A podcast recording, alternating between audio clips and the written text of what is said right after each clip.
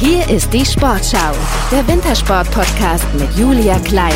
Liebe Wintersportfreundinnen und Freunde, wir sind wieder da. Unser Sportschau Wintersport Podcast geht in die nächste Saison. Und was das bitte für eine Saison ist. WM Winter Deluxe kann man dazu sagen. Nordische Ski-WM, Bob-WM, Rodel-WM, Ski-WM, Freestyle-WM und halt eben Biathlon-WM, Fanherz, was willst du mehr? Bis es aber soweit ist, wollen wir natürlich unsere Wintersport-Heldinnen und Helden erst einmal besser kennenlernen und ihnen auf den Zahn fühlen. Denn im Sommer, da ist natürlich eine Menge passiert vor dieser Saison. Wir wollen drüber reden und starten heute mit einer Frau, die sich selbst bei den Olympischen Spielen von Peking im Einzel vergoldet hat. Denise Herrmann in Richtung Ziel. Und ob das reicht, da wird sie noch einen Moment warten müssen. Aber welch ein Rennen von Denise Herrmann. Sie hat wirklich alles auf die Karte Olympische Spiele gesetzt und gleich hier zum Einzel, ähnlich wie zu Beginn der Saison, zaubert sie eine super Leistung hin. Kompliment, klasse, Dennis Herrmann. Ja, was für ein großartiger Moment für die Sportsoldatin, die in Ruhpolding trainiert und lebt. Und sie hat angebaut, und zwar bei ihrem Nachnamen. Da hat sich im Sommer nämlich auch ein bisschen was getan. Darüber wollen wir natürlich auch sprechen und über ihre sportlichen Ziele für die Biathlon-WM, ihre Heim-WM im kommenden Jahr in Oberhof sprechen und über ihr Buch. Hat sie nämlich auch noch geschrieben. Wir freuen uns sehr, dass sie da ist. Herzlich willkommen, Denise Hermann Wick. Schön, dass du da bist. Hallo, danke für die Einladung. Ist das irgendwie noch komisch für dich, äh, auf einmal so einen Doppelnamen zu haben, darauf hören zu müssen? Ja, ich hätte schon fast eher eingehakt. Oder auch wenn ich mich jetzt irgendwie am Telefon melde, dann das geht noch nicht ganz so automatisch, aber ich arbeite dran und ich habe ja auch noch ein bisschen Zeit im Leben, dass das wirklich flüssig kommt. Ist ja auch noch nicht so lange her, dass ihr geheiratet habt und ich habe auch gerade so ein kleines Erstaunen bei dir gesehen, äh, in deinem Gesicht gesehen, als ich von Anbau gesprochen habe. Damit war natürlich nur der Nachname gemeint. Ähm, denn du hast im September diesen Jahres deinen Verlobten, den ehemaligen Skilangläufer Thomas Wick geheiratet. Ähm, wie war das denn damals, diese Hochzeit? Wer war alles mit dabei? Nimm uns doch mal mit, auch wenn wir jetzt gerade nicht Gäste waren. Ja, mein Freund Erik Frenzel aus der nordischen Kombination war mein Klassenkamerad, war auch mit dabei und natürlich Familie, Freunde, ja, langjährige Weggefährten, die uns beide gut kennen. Wir haben wirklich auch einen ähnlichen Freundeskreis. Das hat es wirklich ein bisschen einfacher gemacht. Und natürlich so die ganze Familie mal auf dem Haufen zu haben, war echt ein richtig schönes Fest, ein cooler Tag und wird, glaube ich, auch allen lang in Erinnerung bleiben. Haben jetzt auch endlich die Hochzeitsfotos und das ist so schön. Man erlebt das alles dann nochmal und war echt eine schöne, schöne Feier. Ja, vor allem besondere Erinnerungen, wenn man dann diese Fotos irgendwie nochmal in der Hand hat. Aber wie das nun mal bei Leistungssportlern so ist, irgendwann muss man dann doch wieder zurück in diese Realität, zurück ins Training. Ähm, denn es steht ja noch ein ganz, ganz tolles Großereignis für dich auf dem Plan, die Heim-WM in Oberhof. Die findet ja vom 8. bis 19. Februar statt. Ähm, das dauert ja noch so ein bisschen, aber kribbelst trotzdem schon so in den Fingern? Oder wie, wie ist das für dich, wenn du da hinschaust? Ja, doch auf alle Fälle. Auch jetzt jedes Mal, wenn man jetzt in Oberhof war, ich war ja schon seit Mai jetzt doch ja das ein oder andere Mal dort auch einen neuen Schaft bauen lassen und man schaut Oberhof jetzt irgendwie anders an. Also ich kenne es ja schon wirklich ewige Jahre und Tommy kommt ja auch von Zellamelis, ist ja gleich ja der Ort daneben und ja, irgendwie jetzt mit dieser, mit diesem Gesichtspunkt mit Heim-WM und diesem Fokus, da schaut man sich schon doch die, die ein oder andere Ecke mal ein bisschen genauer an und ja, am Ende ist es trotzdem nichts anderes, aber es ist doch schön, ja, irgendwie so ein Highlight da, so Vorsicht zu haben. Ich kenne Oberhof schon wirklich so als, ja, Tour Shida äh, begonnen hat, quasi in Langlauf noch und wo ich da so meine ersten internationalen Rennen hatte und ja, kenne natürlich jetzt Oberhof auch als Biathletin da, wo wirklich eine fette Biathlon-Feier oder Biathlon-Party da am Rennsteig stattfindet und natürlich auch jetzt mit Corona also mal im, ja, im Hintergrund hofft man natürlich, dass man endlich mal wieder so einen ganz normalen Heimweltcup, so wie man halt Biathlon in Deutschland kennt, stattfinden kann. Und das ist natürlich, sind mehrere Aspekte, wo man einfach so drauf hinfiebert, natürlich diese sportliche Höchstleistung dort zu erbringen, aber dieses Gefühl, daheim irgendwie eine WM zu haben und dann natürlich, ja, nur zwei Stunden von mir daheim weg, beim Tommys Eltern und Familie, die wohnen quasi alle dort. Das ist für mich natürlich schon so eine Herzensangelegenheit und deswegen, äh, ja, bin ich da schon wirklich sehr gespannt, wie sich Oberhof präsentiert und freue mich extrem drauf. Du hast es gerade angesprochen, also die Vorfreude ist extrem, das spürt man auch, äh, gerade im Gespräch mit dir. Aber herrscht da trotzdem so ein bisschen Druck auch, gerade wenn es irgendwie so vor heimischem Publikum ist? Das ist natürlich immer besonders bei den Heimweltcups. Also das ist immer ein bisschen was anders, wie jetzt die restlichen Weltcups im Jahr. Aber ich hatte noch nie eine Heim-WM. Ich, ja, ich werde sehen, wie sich dann anfühlt. Aber ich habe jetzt vor allen Dingen jetzt bei der EM in München habe ich natürlich da auch ja, fiebrig mitgeguckt und irgendwie, dass, dass man da so dieses Knistern, was man da fühlt, wenn man schon einfach nur als Zuschauer vom Fernseher, also ich habe nur gedacht, ich möchte in dieses Stadion, ich möchte dorthin, aber wir waren natürlich auf Lehrgang, ging nicht. Aber so, dass man so diese, diese Aufbruchsstimmung, dieses, dieses Sportereignis und dieses, dieses, diese Emotion, die Sport transportiert, dass man sowas entfachen kann, sag mal, das, das wäre so ein Riesenziel, glaube ich, von der ganzen Mannschaft und ja, das nimmt natürlich auch ein bisschen den Druck. Ich meine, wir wollen natürlich gut sein, wir wollen performen, wir wollen die besten Leistungen im ganzen Winter dort abrufen. Aber vor allen Dingen wollen wir halt Emotionen im Sport transportieren und es ist halt ganz nah dran an alle. Und die ganzen Biathlon-Fans in Deutschland, die sind schon was Besonderes und darum, das ist so der Hauptaugenmerk einfach für uns auch. Also die Einstellung passt schon mal. Jetzt hast du gerade davon gesprochen, dass du an deinem Gewehr was verändert hast, an dem Schaft. Ähm, fängt man dann nochmal das Tüfteln an? Ist das, ist das gut für dich? Brauchst du sowas? Oder was, was verändert sich da an dem Gewehr? Ja, das sind so ganz kleine Kleinigkeiten, aber wenn du so zwei, drei kleine Ideen hast, dann denkst du dir, klar ist natürlich Aufwand, das ist natürlich bis so ein Schaft entsteht. Das geht erstmal in drei, vier Tagen, aber bis das dann alles wirklich so 100% passt, jedes Detail, das ist schon eine Arbeit. Und, aber wenn einem da auf jeden Fall schon mal was einfällt, ach, das, da wäre ich noch ein bisschen schneller am Nachladen und da wäre ich jetzt noch ein bisschen schneller am Anschlag und da wäre da noch ein bisschen stabiler, dann muss man einfach daran und wie gesagt, das ist so, es ist ja eine Entwicklung, die verändert sich ja auch mit den Jahren. Man selber hat natürlich auch jetzt, ich bin ja selber auch noch nicht so lange dabei. Seit 2016 habe ich natürlich extrem viel Erfahrung gemacht, um erstmal seinen eigenen Weg da so zu finden, gerade beim Schießen. Im Laufen habe ich natürlich extrem viel Erfahrung, aber im Schießen, da kommt natürlich immer ein bisschen was dazu. Und wenn ich jetzt mich selber mal vergleiche mit vor vier Jahren, das ist jetzt was ganz anderes. Da kann ich ganz an verschiedenen ja, Stellschrauben jetzt mal anpacken und ja, dafür ist man einfach nie zu alt und dafür ist einfach, ja, das gerade das Thema Schießen viel zu filigran und ja, das sind so Kleinigkeiten, die da am Ende über schwarze oder weiße Scheibe entscheiden und da muss man einfach genauso ran wie am Lauftraining. Ja, am Schießstand, da kann man alles gewinnen, aber auch alles verlieren. Das ist leider so beim Biathlon das Tragische. Ähm, so gegen einen weiteren Weltmeistertitel hättest du, glaube ich, nichts einzuwenden, oder? Gerade zu Hause. Ja, was man natürlich schon mal erreicht hat, das ist natürlich immer klar, das will man natürlich wieder schaffen. Es muss natürlich extrem viel passen. Also das, glaube ich, das hat man auch die letzten Jahre gesehen. Also das ist jetzt nicht immer alles so immer nach Plan verläuft, aber man wäre natürlich, also als Mannschaft und ich für meine Person auch, alles dafür geben, dass die Vorbereitung passt, dass der Weg dorthin passt und dass ich dort halt einfach so meine, meine beste Performance von der ganzen Saison abrufen kann. Dass, wenn ich das am Ende sagen kann, dass ich das geschafft habe, dann sag mal, dann habe ich alles erreicht, dass das andere machen, das kann ich nicht beeinflussen, aber ich kann versuchen, selber meine Hausaufgaben gut zu machen und ja, da haben wir noch ein bisschen Zeit, es gibt noch ein bisschen was zu tun, aber ja, ich denke, der Weg stimmt und ich freue mich drauf und hoffe, dass natürlich auch so krankheitstechnisch etc. pp. nichts dazwischen kommt, um diesen Weg weiter voranzuschreiten. Da kommen wir gleich nochmal drauf zu sprechen. Es wäre auf jeden Fall ähm, eine weitere Krönung von einer bisher krönenden Karriere. Ich glaube, so kann man das sagen. Ähm, du weißt ja, wie das geht mit dem Weltmeistertitel. Du hast es kurz angesprochen. Du bist ja schon einmal Weltmeisterin in der Verfolgung 2019 in Östersund geworden. Ähm, du bist Olympiasiegerin, du bist mehrfache deutsche Meisterin. Ähm, du hast eigentlich alles erreicht, was man so als Biathletin auch erreichen kann. Äh, was motiviert dich denn morgens immer weiterzumachen? Also hast du irgendwie so ein Mantra für dich? Ja, das ist jetzt nicht so das Ergebnis oder das, was man geschafft hat, sondern so diese Perfektion. Also für mich ist einfach der perfekte Tag, wenn du die schnellste Laufzeit hast und zweimal Null geschossen hast im Sprint. Am besten noch in der schnellsten Schießzeit. Das wäre dann so der absolute Sahnetag.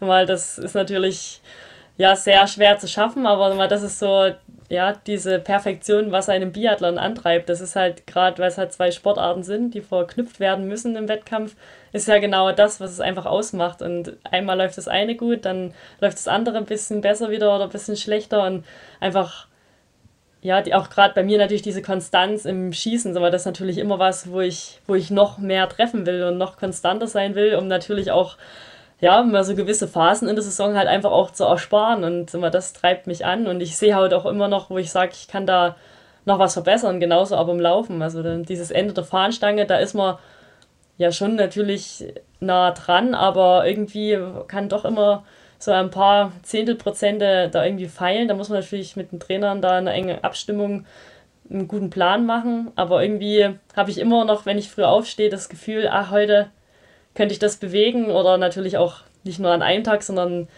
Phasen im Jahr, Trainingsphasen, wo dann wirklich so Fokus und Schwerpunkte stehen, wo man einfach sagt, wenn ich da noch dran bleibe, das macht mich einfach noch ein bisschen schneller im Winter. Aber solange ich da noch früh aufstehe und so motiviert bin für die Sache, also nicht jetzt immer nur für Ergebnisse, klar will man am Ende vorne mitkämpfen und Frau gegen Frau sich da durchsetzen, aber das ist jetzt nicht so, dass ich sage, ich möchte jedes Wochenende auf dem Podium sein oder ich bin jetzt nur gut, wenn ich jetzt in Oberhof drei Medaillen hole. Also es geht um die Performance auch. Das ist einfach eine Sportart, die man halt schon seit Kindheitstagen an macht. Also bei mir natürlich Langlauf, aber jetzt mit dem Schießen und ja, da, da, ist es auch immer gar nicht so gut, so nur ergebnisorientiert zu sein. Das ist natürlich schon cool. Jetzt natürlich mit Heim-WM, zählen Medaillen bei einer WM. Das, ja, es ist jetzt nicht, es ist halt einfach so, das brauchen wir jetzt nicht da um einen heißen Brei rumreden, aber ja, man muss am Ende einfach ja jeden Tag dafür aufstehen fürs Ziel und motiviert sein und am Tagesende sagen, ja, irgendwie bin ich dem Ziel näher gekommen. Also du würdest sagen, du bist noch mit jeder Faser deines Körpers einfach Leistungssportlerin. Genau, also ich ja. weiß einfach noch, dass ich da und dort noch anhebeln kann und noch was verbessern kann und ja, habe noch Ideen auch, wie ich das schaffen könnte und von daher ja, macht es Spaß da jeden Tag. Ja, es ist nicht jeder Tag schön, auch mal ein bisschen Quälerei, aber dem, wirklich der Großteil der Einheiten ja, erfüllt mich brutal mit, ja, ja, wenn man einfach vom Sport heimkommt und man merkt, da ging halt was voran, das ist einfach extrem erfüllend. Man kann auch einfach sagen, man ist stolz auf sich. Ja, das, das darf man ruhig auch mal sagen, wenn man einfach sagen kann, okay, das, was ich heute getan habe, das, das hat mir irgendwie was gegeben. Das gibt mir auch irgendwie eine gewisse Zukunft. Jetzt haben wir gerade über die ähm, Heim-WM gesprochen. Würdest du denn sagen, dass so das nächste große Ziel dann 2026 die Olympischen Spieler in Mailand, äh, Cortina d'Ampezzo sind? Also ist das, ist das schon mal so ein Blick hingeworfen worden oder wie, wie handhabst du das? Ja, mit so einem Aperol am Streckenrand will ich auf alle Fälle sein. Das, ist wirklich ein großes Ziel, nicht weit weg. Ja. Also, also äh, dann nicht als Sportlerin, sondern eher so am Rand dann nee, an der Strecke. Genau. Okay. Gut, wir gucken natürlich jetzt erstmal auf die Heim-WM und äh, drücken dir natürlich die Daumen, dass da alles gut wird. Ähm, jetzt hast du gerade dein Team immer wieder so ein bisschen angesprochen. Werfen wir kurz mal einen Blick auf deine Teamkollegin. Ähm, das wichtigste Ziel bei allen gerade sicherlich, und das hast du auch gesagt, gesund bleiben. Franziska Preuß zum Beispiel in der vergangenen Saison mit der Fußverletzung, die hatte sich ja bei einem Treppensturz zugezogen und dann jetzt Vanessa Hinz, die in diesem Sommer mit massiven gesundheitlichen Problemen zu kämpfen hatte. Rückenprobleme, Außenbandriss am linken Fuß und eine Sehenscheidenentzündung in der rechten Hand. Ähm, sie hatte auch bei der Einkleidung gesagt, dass sie nachts im Bett gelegen hat und nur noch geheult hat. Ähm, wie nah gehen dir denn solche persönlichen Schicksale? Also hilfst du da auch irgendwie mit Tipps aus? Bist du da an deren Seite oder wie, wie wie, macht ihr das untereinander? Ja, muss natürlich hier gerade äh, bei den zwei, die wo du gesprochen hast, die sind natürlich hier mit in der Gruppe und gerade mit Vanessa war ich ja beim Joggen, wo es passiert ist und ja, das ist schon ja, zu schlimm, das so mitzukriegen. Klar, als Sportler ist man immer mal verletzt, aber wenn natürlich gerade wie bei der Vanessa so eine Häufung ist, aber man muss sagen, sie jammert nie rum, sie versucht immer das Beste zu machen. Und Dario Colonia zum Beispiel hat sich auch ähm, Fuß verletzt im November und ist dann Olympiasieger geworden in Sochi. Und mit solchen Sachen versuche ich natürlich da auch gerade jetzt Vanessa ein bisschen aufzubauen. Das ist natürlich dann, man muss sich selber da immer extrem hochhalten, aber als Umfeld ist man da, denke ich, da voll mit dran, sie oder da auch natürlich die Leute zu stärken, gerade die Teamkolleginnen. Das ist einfach dann immer eine schwere Zeit und wenn man auch so nicht absehen kann, dann ist man so wieder normal im Training. Man will einfach Skirollern, man will schießen, man will joggen gehen, man will nicht jeden Tag schwimmen gehen, man will nicht jeden Tag am Schießstand auf dem Ergo sitzen. Aber gerade wenn es dann so ist, die Phase, da muss man da wirklich zusammenhalten und versuchen, da sich gegenseitig da wirklich zu pushen. Und ja, mal geht es dem einen schlechter, mal dem anderen. Und aber im Team kann man da wirklich viel bewegen. Also positiv gestimmt bleiben, so kann man das sagen. Dario Colonia, übrigens auch einer der erfolgreichsten Schweizer Langläufer, vierfacher Weltmeister, auch gerade über die Langdistanzen und jetzt, glaube ich, in der vergangenen Saison auch zurückgetreten nach den Olympischen Spielen. Äh, die Schweiz musste quasi einen großen verabschieden und, glaube ich, auch den erfolgreichsten Schweizer äh, Langläufer, den es jemals äh, gegeben hat. Ähm, schauen wir aber nochmal wieder zurück auf dein Team und zwar auf einen Shootingstar in euren Reihen, Vanessa Vogt. Ähm, sie hätte in deinem Goldrennen ebenfalls fast eine Medaille geholt bei den Olympischen Spielen in Peking. Nur 1,3 Sekunden haben am Ende gefehlt. Ganz knapp reicht es nicht für Vanessa Vogt. 16,6 Sekunden. Wahnsinn. 1,3 Sekunden hinter Martin Olsü-Reuseland kommt sie hier an vierter Position rein. Ja, und dann der Podestplatz in Ottepe im Sprint. Ähm, was traust du Vanessa in dieser Saison zu? Ja, also man hat ja letztes Jahr schon gesehen, dass sie da extrem Fuß gefasst hat, direkt da in ihrer ersten richtigen Weltcup-Saison. Also da sieht man auch, was sie zu leisten imstande ist. Und es ist schön zu sehen, dass ja, also von unten da auch nach oder Nachwuchs, sie ist jetzt ja auch nicht mehr ganz jung, aber dass da auch was kommt. Und ich denke, das gibt allen auf jeden Fall auch, auch Mut, auch jetzt für Staffeln. Sie ist eine extrem ja, beständige Position und sie kann extrem gut schießen. Und ich glaube, das ist schon mal eine richtig gute Grundlage und sie ist sehr ehrgeizig und schaut auch da oder versucht da viel abzuschauen und wenn man sie da richtig führt und richtig leitet, sie hat da noch wirklich viel vor sich, aber ich denke, dass da wirklich die, die Vorzeichen richtig gut sind, aber auch bei anderen Mädels im Team, wo da wirklich, da fehlt zum Teil manchmal nur so ein kleines bisschen was, dass man da wirklich mal ein gutes Rennen macht im Weltcup. Man hat da schon ein bisschen Respekt, ach, jetzt bei die ganz Großen und das im großen Rahmen und natürlich vielleicht auch bei die Heimweltcups, dann ist so, ja, dass man da halt dann wirklich so richtig zeigt, was man kann. Aber da fehlt oft wirklich so ein ganz kleines Ding, wo man dann sagt, ja, jetzt mal Selbstbewusstsein geholt und da kann man auch mal über sich hinauswachsen. Und ich glaube, das ist genau das, ja, was, was man dann den jungen Mädels auch wünscht und mitgeben kann. Und Vanessa hat das natürlich letztes Jahr wirklich bravourös gemacht. Also gerade auch bei Olympia die Rennen, gerade auch, wie sie sich dann auch vielleicht auch mal aus einem Rennen, wo sie nicht mit sich selber 100% zufrieden ist, so zurückkämpfen kann, das war schon beeindruckend. Also würdest du sagen, dass auch so eine erfolgreiche Karriere dann im Kopf entschieden wird? Also weil du sagst ja, eigentlich haben ja, äh, also die, die, die, die Grundlage ist ja gegeben, alle sind ja super. So, aber ist dann der Kopf so der entscheidende Faktor, der dann wirklich zu, zu Gold, Silber und Bronze dann führt? Ja, also Kopf spielt natürlich ja schon eine extrem große Rolle. Er muss natürlich so diese Lockerheit bewahren, aber auch natürlich diesen, diesen Fokus bei der Sache dann. Und ich, ja, das ist extrem viel Kopfsache auch. Ich meine, natürlich die Basis muss natürlich stimmen vom Training her, also das gibt natürlich Selbstvertrauen wieder, das macht dich auch freier am Laufen und das ist natürlich so ein Konstrukt, was ineinander geht, diese ganzen Mosaiksteine, die dann greifen und ja, natürlich Erfolgserlebnisse bestätigen das natürlich dann und dann kann man diesen ja, besagten Flow auch ausbauen und dann kann auch jeder mal gerade ein bisschen über sich hinauswachsen, auch gerade so mit Großereignissen. Das sieht man auch schon, da gibt es dann wirklich auch so richtige Wettkampftypen, die dann wirklich dann nochmal irgendwie ein Prozent mehr aus der Tasche holen und mal da dann dran zu bleiben, das ist halt die große Kunst. Also du sagst, wenn alle gesund bleiben, dann habt ihr ein richtig starkes Team für die kommende Saison aufgestellt. Ähm, jetzt müssen wir leider auch über ein Thema kurz sprechen, denn ähm, der Krieg in der Ukraine, der betrifft natürlich den Sport weltweit, so kann man das sagen. Auch im Biathlon, da gab es ja jetzt eine Entscheidung. Russische und belarussische Athleten und Athletinnen ähm, sind weiterhin von den internationalen Wettkämpfen ausgeschlossen. Ähm, wie beobachtest du diese Thematik? Also tauscht ihr euch da auch im deutschen Lager aus? Oder wie ist das? Wie geht ihr damit um? Ja, das ist natürlich extreme Entscheidung, wenn man jetzt nochmal überlegt, zu Saisonende letztes Jahr da hat man nicht gedacht, dass das immer noch Thematik äh, sein wird für dieses Jahr, dass man da die Leute, dass die immer noch nicht mit dabei sind. Man will natürlich als Sportler gegen die Besten der Welt halt auch laufen. Und da gehört natürlich die russische und weißrussische Mannschaft, also gerade im Biathlon, natürlich dazu, das ist ja keine Frage, aber ich finde es auch immer nicht gut, wenn jetzt mal so Sport und Politik so verschwimmt, aber irgendwann kann man es halt auch nicht mehr trennen. Und das ist eine extrem schwierige Frage. Und wir sind froh, dass wir die nicht beantworten müssen, aber ist natürlich so lange dieser Krieg so tobt. Also dass das alleine ist schon schlimm, dass das so überhaupt heutzutage auf der Welt so stattfindet. Und ja, also für mich ist unglaublich immer noch, dass jetzt immer noch sich nichts geändert hat an dieser Grundsituation. Und das wünscht man sich natürlich nicht, weil Sport soll ja verbinden und soll ja auch die Leute zusammenführen. Und natürlich macht das natürlich auch einen, einen fairen Wettkampf halt irgendwie aus. Aber wenn natürlich so die Grundvoraussetzungen irgendwie nicht, nicht gleich sind und ja, die Grundansicht überhaupt, wie, wie man überhaupt fair mit Leuten umgeht, das ist natürlich dann schon schwierig. Aber natürlich können auch die Sportler nichts für ihr Land. Die sind ja auch nicht alle für den Krieg, das kann man jetzt auch nicht so sagen. Aber ein paar sind natürlich schon, also wenn ich jetzt gerade an ja, eine Langläuferin denke, die ist natürlich schon sehr pro.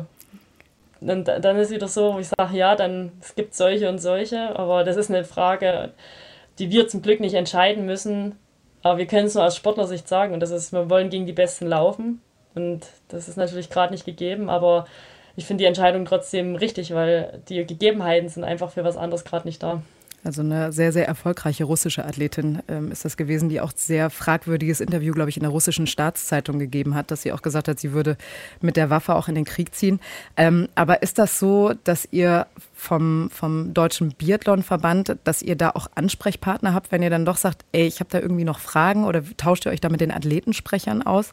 Oder, oder ist das so ein Thema, mit dem ihr dann immer nur betraut werdet, wenn halt eben solche Entscheidungen dann auch gefällt werden, dass man quasi ohne die Konkurrenz startet in die neue Saison. Nee, man hatte schon dann natürlich Rücksprache auch mit die Pressesprecher, die uns auch überhaupt erstmal so über diese Details dann zum Teil informieren, aber manches kriegt es auch selber ja logisch nicht mit, weil man ist natürlich auch irgendwie mal auf Lehrgang unterwegs und da ist man natürlich auch nicht immer irgendwie daheim. Und aber man versucht da schon, dass man da irgendwie so eine transparente Kommunikation auch hat. Und da äh, sind wir natürlich vom Skiverband da mit unseren Pressesprechern gut aufgestellt. Und wenn es da Nachfragen gibt, da können wir uns da auch immer dran wenden. Aber die, mal, die Grundintention ist so, dass so eine eigene Meinung bilden ist da mal gar nicht so einfach, weil oft hat man ja zu vielen Themen auch jetzt so, ja, du weißt einfach nicht bis zum letzten Detail und da musst du mal aufpassen, dass man sich da nicht so extrem beeinflussen lässt. Aber also wie gesagt, trotzdem ist da der Informationsfluss schon gut gegeben da im Skiverband bei uns. Ja, momentan hat man ja so ein bisschen auch das Gefühl, ähm, dass es nur noch um Krisen so ein bisschen geht. Ähm, der Krieg in der Ukraine hat schließlich auch große Auswirkungen auf viele Lebensbereiche von uns. Ein Thema, was natürlich den Wintersport auch seit vielen Jahren beschäftigt, ist natürlich auch die Klimakrise. Ähm, bei den Ski-Alpinen, da wurden ja jetzt Rennen abgesagt und auch die Biathlon World Team Challenge ist ja irgendwann dann von Ende Oktober auf Ende Dezember verlegt worden. Wie schaust du denn auf diese Thematik? Machst du dir da Gedanken und wenn ja, welche? Also man kriegt das ja zwangsläufig mit. Also wir sind Wintersport unterwegs, alleine Klimawandel, das ist ja schon immer was, was uns die letzten Jahre auch schon irgendwie begleitet und ja, was jetzt vor keinem Halt macht. Und deswegen, ja, finde ich auch schon gut, man muss einfach Entscheidungen treffen und ja, jetzt eine Saison irgendwie mal, das ein bisschen später startet. Also das hätte man vielleicht schon eher machen sollen. Ich wollte jetzt zum Beispiel auch am letzten Freitag nach Davos fahren auf Schnee, Snowfarm und da schon meine ersten Schneekilometer machen. Aber bei den Wetterprognosen hat man da auch volles Verständnis, dass die natürlich den Schnee nicht rauslegen. Das macht 0,0 Sinn, aber beeinflusst mich natürlich auch in meiner Vorbereitung. Aber ja, man muss ja natürlich auch tolerant sein gegen den Thema. Also wenn man davon spricht, dann muss man es auch irgendwie verkörpern. Und ja, dass man da jetzt zum Teil reagiert, ja, das, das verstehe ich schon. Mal schauen, wo, in, wie groß und in welchem Rahmen das jetzt noch sich entwickelt. Also mittlerweile, du weißt ja nicht, was morgen nächste Woche ist. Das ist ja alles ja total verrückt. Also man hat das Gefühl, man ist gar nicht mehr in der Welt unterwegs, die man eigentlich kennt. Und ich komme jetzt ja auch grundsätzlich aus einer Region in Deutschland, wo das schon ein bisschen präsenter und ein bisschen Brennpunkt ist, so diese Themen. Und sag mal, das tut mir dann schon auch im Herzen weh, weil mein wir leben schön in Deutschland und ist alles gut, aber ja, es, sag mal, es haben schon ein paar Leute da ganz schön zu kämpfen und ja, da muss man, glaube ich, schon irgendwie eine gute Lösung für alle finden. Ihr habt ja auch einen äh, sogenannten Sommerbiathlon, da seid ihr auf Rollski unterwegs. Ähm, also wärt ihr ja letztendlich sicher, wenn man das so sagen kann. Also ihr könntet letztendlich, wenn der Schnee da nicht mehr vorhanden wäre, auf Rollski weitermachen. Also habt ihr so ein Szenario schon mal durchgedacht? Ja, die EBU, die will ja eh schon so eine Sommerserie machen. Klar, jetzt gibt es noch Winter, es gibt noch Schnee. Es ist natürlich schon, was die EBU eigentlich extrem gut auch macht, natürlich Weltcups dort zu starten, wo halt auch auf der Welt zuerst Schnee liegt und vielleicht auch am Ende vom Jahr irgendwie dorthin zu gehen, wo natürlicherweise irgendwie noch der Schnee gerade liegt und nicht jetzt vielleicht keine Ahnung. Saudi-Arabien. Ja, zum Beispiel. Das ist einfach so, dass das, das geht eigentlich ins Hirn rein. Und wenn man natürlich merkt, dass der Fachverband da irgendwie so einen Plan hat und das finde ich bei der IWU halt das, wo, man sagt, da, da, die beschäftigen sich damit und die versuchen da wirklich ein Optimum, auch was Reiserei angeht, so die Wege kurz zu halten, irgendwie logistisch sinnvolle Hintereinanderreihung von Weltcuporten zum Beispiel, also das, das kenne ich anders wo ich vorher unterwegs war, also mal, das finde ich halt bei der IBU brutal gut, weil warum nicht? Ob nur das eine Wochenende erst kommt und dann das andere oder ob man halt, wir, wir, sind, wir fliegen ja auch ganz selten zum Beispiel.